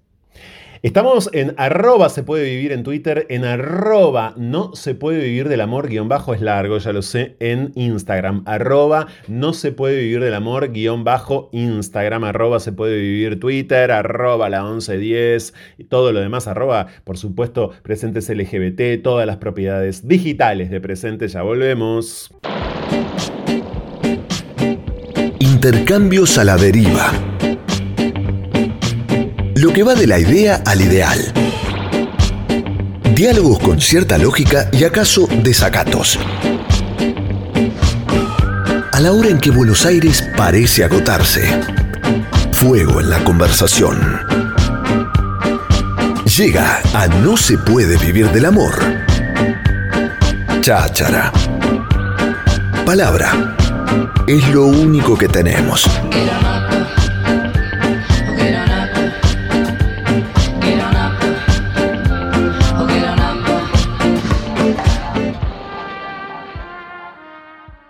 Hay un festivalazo de cine LGBTIQ en la Argentina que no es claro. El festival del que solemos hablar muchísimo acá año tras año, asterisco, siempre claro repasamos su programación, presentamos cada una de sus ediciones y al igual que con tantas otras manifestaciones de las culturas sexo disidentes de la Argentina, también el festivalismo, por decirlo de alguna manera, crece, se expande, se diversifica y hay impulsos en todo el país. Hay impulsos en este sentido en todo el país. Y en Córdoba, que no hace falta que lo diga, pero por las dudas, como tenemos tantísima audiencia en otros puntos de la región, bueno, pasa de todo y es una eh, provincia muy, pero muy, yo diría, importante, una provincia fundamental para la cultura argentina, arranca en horas nomás un festival en este sentido que es Amor es Amor. Miren, la primera pista que quiero darles es que tiene una cuenta de Instagram a la que tienen que ir ya mismo, es arroba Amor es Amor Fest.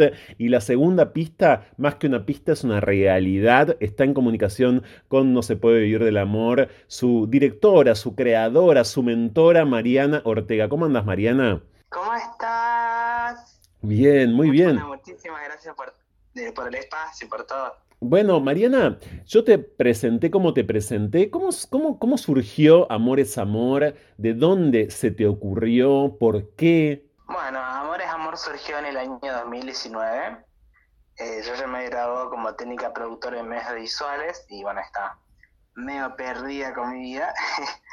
Además es que no había iniciado mi transición todavía y bueno, como para provenir justamente de una familia bastante religiosa, fue, fue tener que lidiar con varias cosas conmigo misma y demás.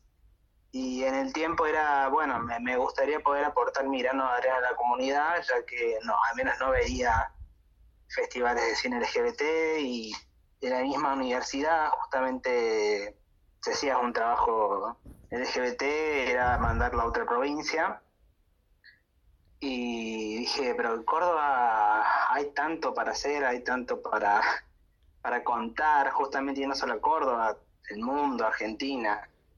Y bueno, se fue dando, surgió la idea, se fue dando y la verdad es que fue una experiencia hermosa que nos retocó a todos, a todos los integrantes Y, bueno, para mí especialmente fue muy especial porque justamente el conocer compañeras trans, trans digo, y, y poder vivenciar y poder también ya abrir la cabeza mucho con los cortometrajes, muchas cosas, como que logré tomar el valor para, bueno, empezar mi transición.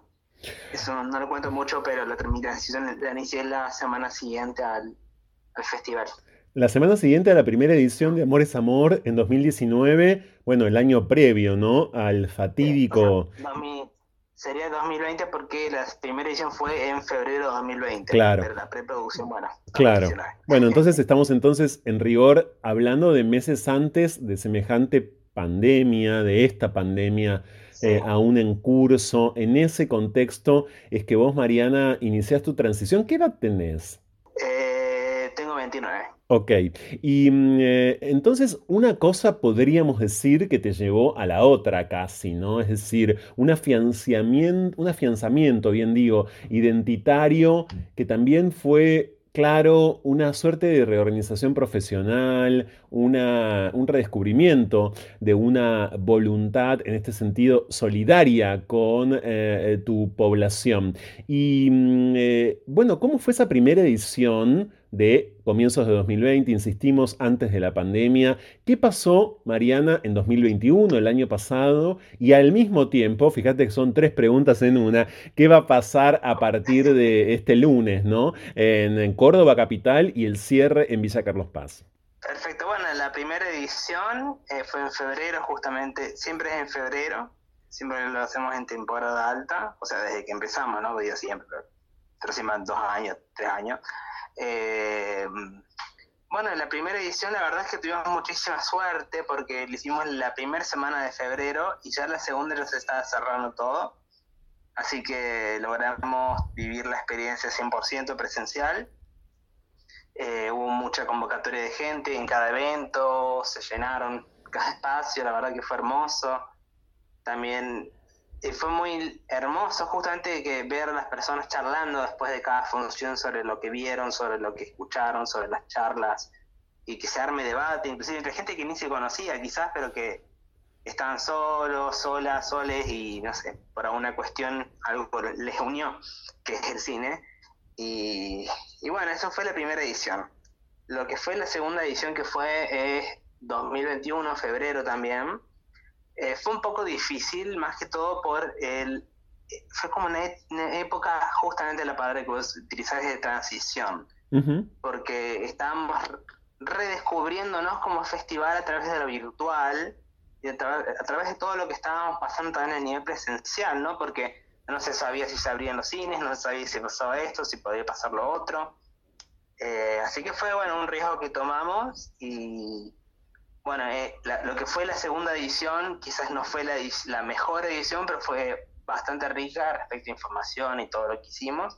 Y nos ayudó muchísimo para poder aprender justamente qué cosas hacer, qué cosas no hacer a nivel, más que todo virtual, ¿no?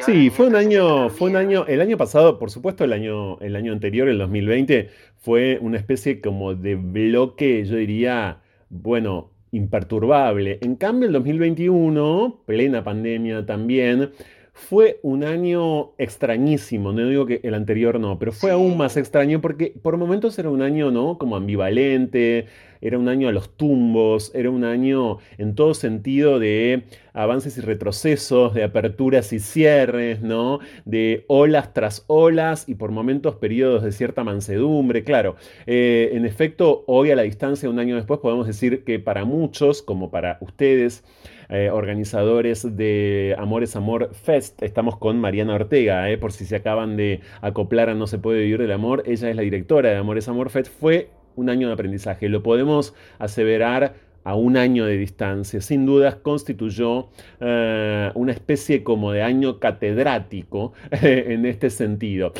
Y, yo te preguntaba por esta edición que arranca el lunes, porque ya sí tiene claramente otro cariz, hay mucho material para el festival, hay mucho material en concurso y hay, claro, eh, más de, por supuesto, más, un montón de días, son exactamente siete días para disfrutar de ese material de manera presencial en Córdoba y de manera también virtual. Totalmente es como que en esta tercera edición, en cierta forma, estamos renovando la, apuesta, o redoblando en realidad la apuesta de lo que es el festival en general, ya que no solamente abarcamos cine, sino también abarcamos ambiente, tenemos una charla de cine ambiente. Lo pensamos como un festival que se puede hacer, pase lo que pase, en el sentido de, por eso pensamos proyecciones al aire libre, cuidadas, con salas de cine privadas cuidadas. Eh, y bueno, de ahí se fue dando todo, eh, gracias a la, a la, producción de Landry Oviedo, que la verdad es que es un increíble productor, productor ejecutivo y general del festival, y también gracias a todas las personas que están en el equipo, que esto es posible hacerlo hoy en día, y también obviamente a nuestros sponsor ¿no? y nuestras alianzas estratégicas. Bueno, hay un jurado que tengo el, honor de poder integrar. Varios somos, somos jurades, es, efectivamente. Allí en Amor es Amor Fest es muy difícil. ¿eh? Lo vengo diciendo públicamente, lo de la E por momentos a mí me provoca mucho tropezón trastabillo. Bueno, eh, muchos jurades, por cierto, no voy a nombrar a todos, son un montón, pero hay personas queridísimas, notables, hay muchas amigues, por cierto, de No se puede vivir del amor, por ejemplo, pienso en el fotógrafo Sebastián Freire, por supuesto en Willy Lemos, eh, bueno, una, una caterva en el mejor sentido de realizadores, de personas afines, eh, muchos de ellos, por cierto, viajando a Córdoba, yo no voy a poder estar lamentablemente por razones personales, el festival ya lo sabe, tuve que dar algunas eh, vueltas y tuve que cambiar de, destino, de, decisión en estas últimas horas. Pero bueno, no tengo dudas de que esto se eh, enmarca también, Mariana, en una ciudad de Córdoba y también en Carlos Paz, que está en plena transformación, ¿no? Yo creo que Córdoba es muchas Córdobas siempre, hay muchas Córdobas, como tantos lugares hay en cada lugar, pero ¿cómo describirías el presente de, tu ciudad, Mariana, respecto de la diversidad sexual. ¿Qué momento te parece que vive, por lo menos Córdoba Capital, no? Yo, desde mi humilde opinión, que solamente obviamente puedo em, expresarme en base a mi propia experiencia y a las vivencias que veo y quizás me rodean, porque hay muchas realidades que claramente no voy a poder contemplar porque no, no me traspasan quizás por el medio, eh, sea por el motivo que sea. Pero yo siento al menos, mm, bueno, no sé si puedo responder tanto en general porque siento que me, me, atribuiría muchas realidades ajenas que no son mías, pero sí puedo contestar lo que queremos hacer con el festival respecto a la sociedad acá en Córdoba y los objetivos que tenemos. ok, claro. ¿Y qué querés hacer respecto de esa sociedad, no? ¿Qué les gustaría que pase con mayor intensidad cada vez en cada edición de Amor es Amor? Bueno, los tres mayores objetivos del festival son justamente educar, informar y entretener. Entretener, digamos, poder eh, que brindar material de, calidad, pero no solamente calidad técnica, porque no, obviamente al seleccionar los cortometrajes no priorizamos la calidad técnica, sino como lo técnico se conjuga con lo narrativo y cómo lo, narrativo tiene peso y, y bueno, y mientras narrativas menos habladas sean, más importantes son para nosotros también. Así que, así que bueno, eso. Eso. me, perdí un poco. No, claro, decías, me, interesa esto, menos habladas. Yo, bueno, eh, eh, quiero contarles que de paso fui jurado en, la categoría de animación internacional, ¿no? Me interesa esto que dijiste de menos habladas, me hace pensar en, en muchas declaraciones de muchos directores al respecto. Eh, en general, bueno, los activismos, la disidencia eh, en general está cargada de consignas, cargada de palabras, ¿no? Cargada de proclamas. Eh, bueno totalmente cercada por esa necesidad de nombrar aquello que no se nombra y de, en todo caso, desbloquear silencios. Por eso me quedé pensando en eso que dijiste, Mariana. a veces cuando se trata de una producción artística, quizás es mejor eh, la fuerza de ciertas imágenes que la acumulación de muchas palabras, ¿no? Totalmente, como, como dice una imagen, dice más que, más que mil palabras. claro, una imagen dice mucho más que mil eh, palabras.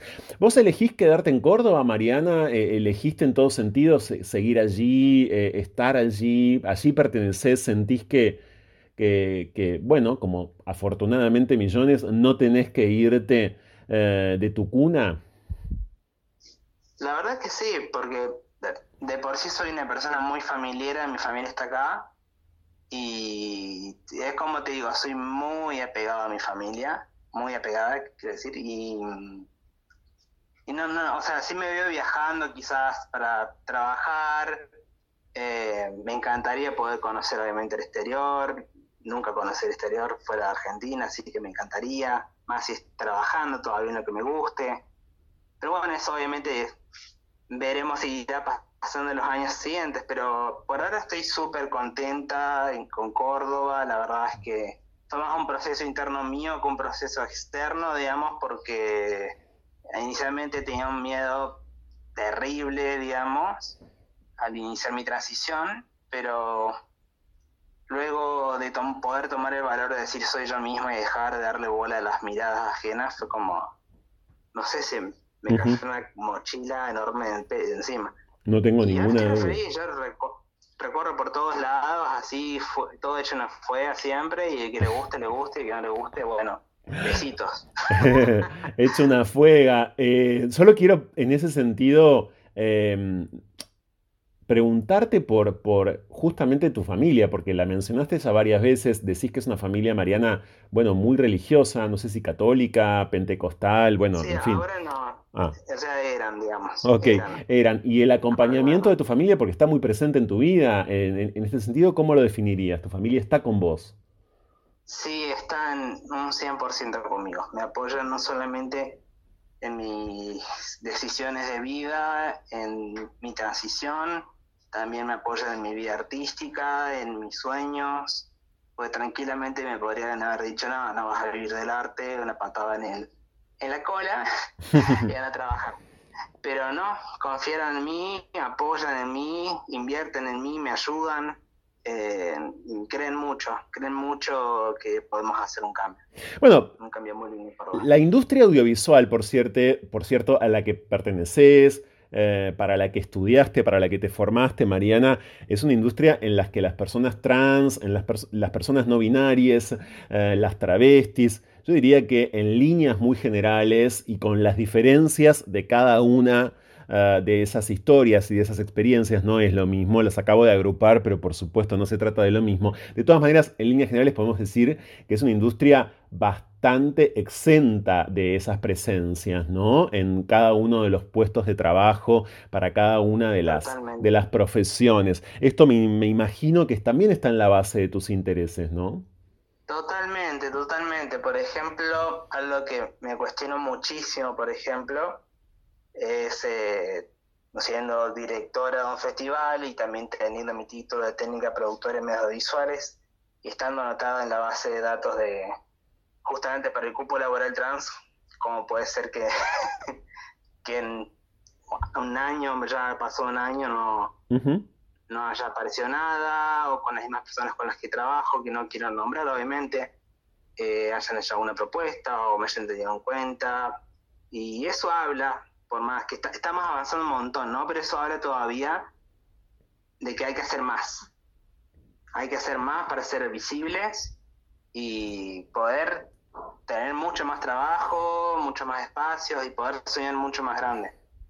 Que no nos vean solamente como personas que transitamos, que vamos y venimos. Nosotros estamos acá, nosotros, pues también los hombres trans, todos estamos acá y y está, vamos a levantar la voz justamente para ser escuchados. Estamos transitando el décimo año. Sí, claro. Eh, eh, con amor, que es amor. El décimo año, les decía, estamos transitando de No se puede vivir el amor y este es el segundo programa de nuestro décimo año aquí en la radio pública de la ciudad de Buenos Aires, este ciclo de diversidad sexual. Quien está en diálogo ahora con nosotros es la creadora del Festival de Cine LGBTIQ, Amor es Amor, arroba Amor es Amor Fest en Instagram, Mariana Ortega. Antes de despedirte, quiero que nos recomiendes para quienes eh, bueno, eh, estén en Córdoba o estén por viajar a Córdoba eh, o vayan especialmente al, festival, que nos des tus highlights, Mariana, ¿no? Que nos, que nos digas, por favor, no se pierdan tal cosa. ¿Cuáles son, a tu criterio, los imperdibles de esta tercera edición de Amor es Amor? Uy, qué difícil, ¿no? Porque cada actividad la hicimos con muchísimo amor, pero si tuviese que pensarlo más en un nivel más del público, de las personas, eh, diría que la inauguración del festival va a ser uno de los mayores highlights del festival en sí, porque justamente vamos a estar habitando la zona del puente peatonal Soquía, la municipalidad, que es nuestro main sponsor, va a, hacer todo esto posible ese día justamente y vamos a proyectar cuartos patos para todo público, o sea, cualquier persona que quiera puede acercarse, es gratuito. Y después otro highlight es el estreno de Bernardas la Patria, acá en Córdoba, con el que va a estar Willy Lemos en la función. Sí. Que va a ser el viernes 18 de, bueno, de febrero, o sea, este viernes que viene a las 20 y 30 en el cine Gran Rex acá en Córdoba. Ok. Bernardes la Patria es un documental exquisito que hemos comentado muchísimo en este programa, en varias ocasiones, por cierto, y llega a un cine de Córdoba gracias a este festival. Y entonces, tu, última recomendación, ¿cuál es? Especialmente, Mariana. Especialmente, yo diría que en la página web. ok, ok. en la página web Estamos eh, trabajando con grandes contenidos, que Felipe Rebolledo es el dueño, eh, que justamente estamos trabajando para realizar que eh, de la, del lunes al, al sábado, incluyendo sábado, puedan ver los cortometrajes como si fuese un catálogo de Netflix. Sí. Claro. Una modalidad muy rápida, veloz y bueno, con teasers, con todo incluido, ficha técnica, todo, para que las personas que entren puedan visualizar los cortometrajes primero de forma gratuita y segundo que puedan elegir lo que quieran ver. Como una plataforma exactamente amorosísima, la de Amores Amor Fest. Si van al Instagram, encuentran la página web sin ninguna dificultad. Totalmente, está en el, link en la, en la, descripción, en el bio, pero también te lo puedo nombrar ahora. Sí. Que es www.festivalamoresamor.com .com.ar. Mariana Ortega, gracias. Gracias por haberme convocado, por un lado, por, un, en, un sentido, digamos, para hacer, mejor dicho, una mención personal, pero eh, además de esa convocatoria y de la comprensión, eh, eh, sobre todo gracias también por este diálogo acá con nosotros en No se puede vivir del amor. Muy buen festival. Seguiremos las instancias del festival y obviamente nos estaremos encontrando de alguna u otra forma en breve. Un fuerte abrazo. Un fuerte abrazo y muchísimas gracias por el espacio y por todo.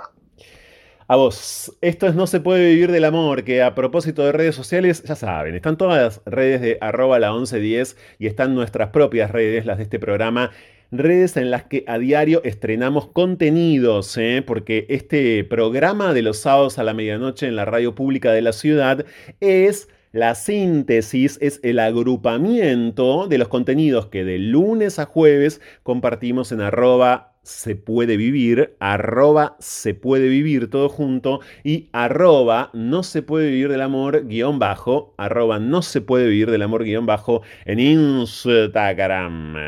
Estamos por volver en minutos, claro que sí.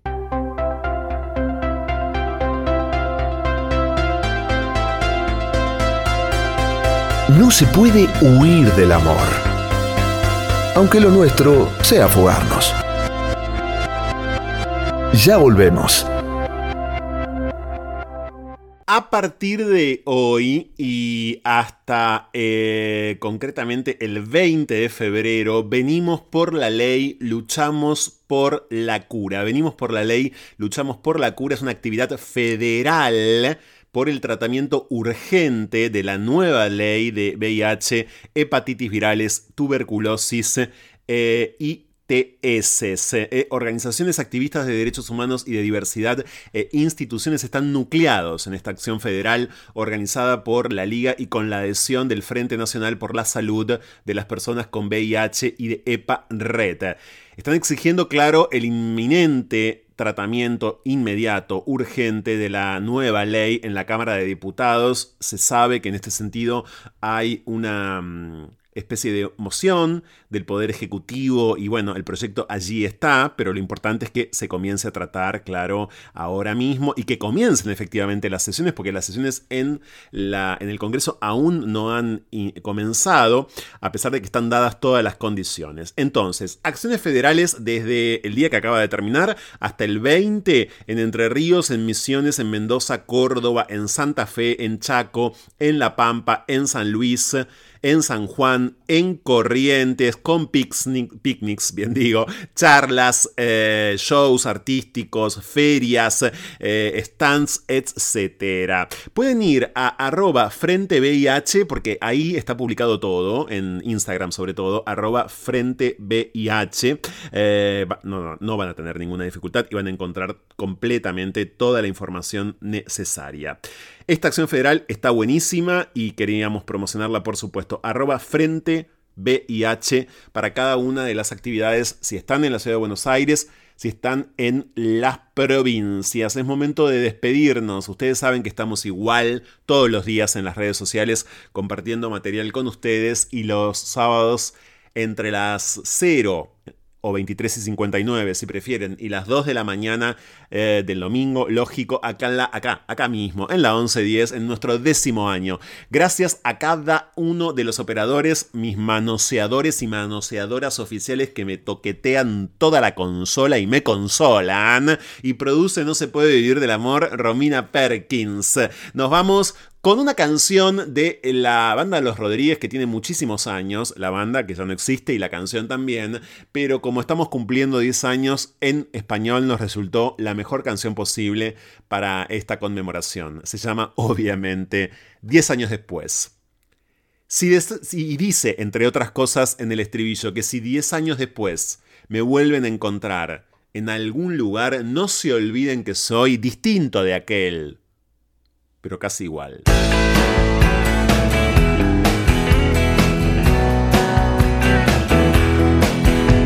Si diez años después te vuelvo a encontrar en algún lugar, no te olvides que soy distinto de aquel, pero casi igual. Si la casualidad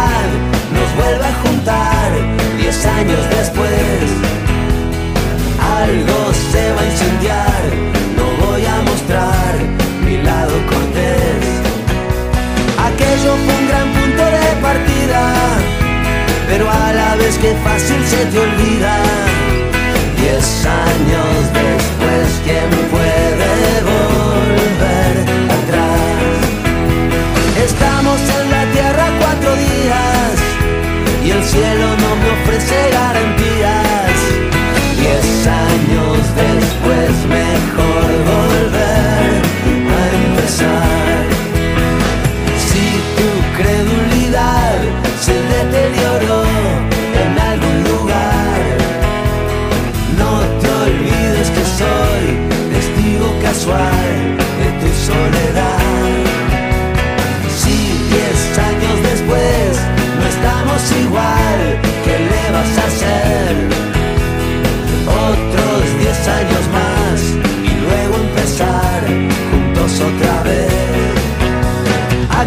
Fue una linda primavera, pero fue solamente la primera.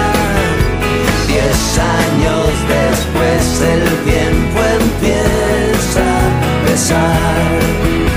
Me quedan balas en la cartuchera, pero te guardo siempre la primera años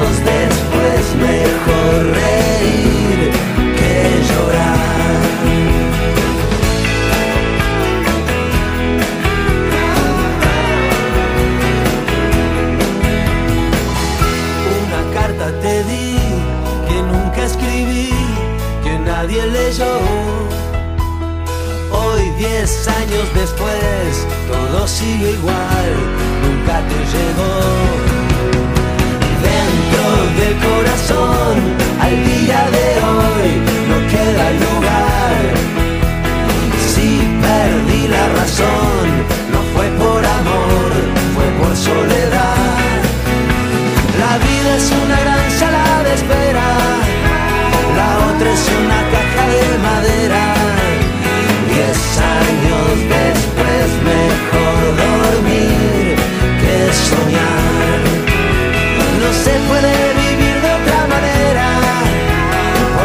no la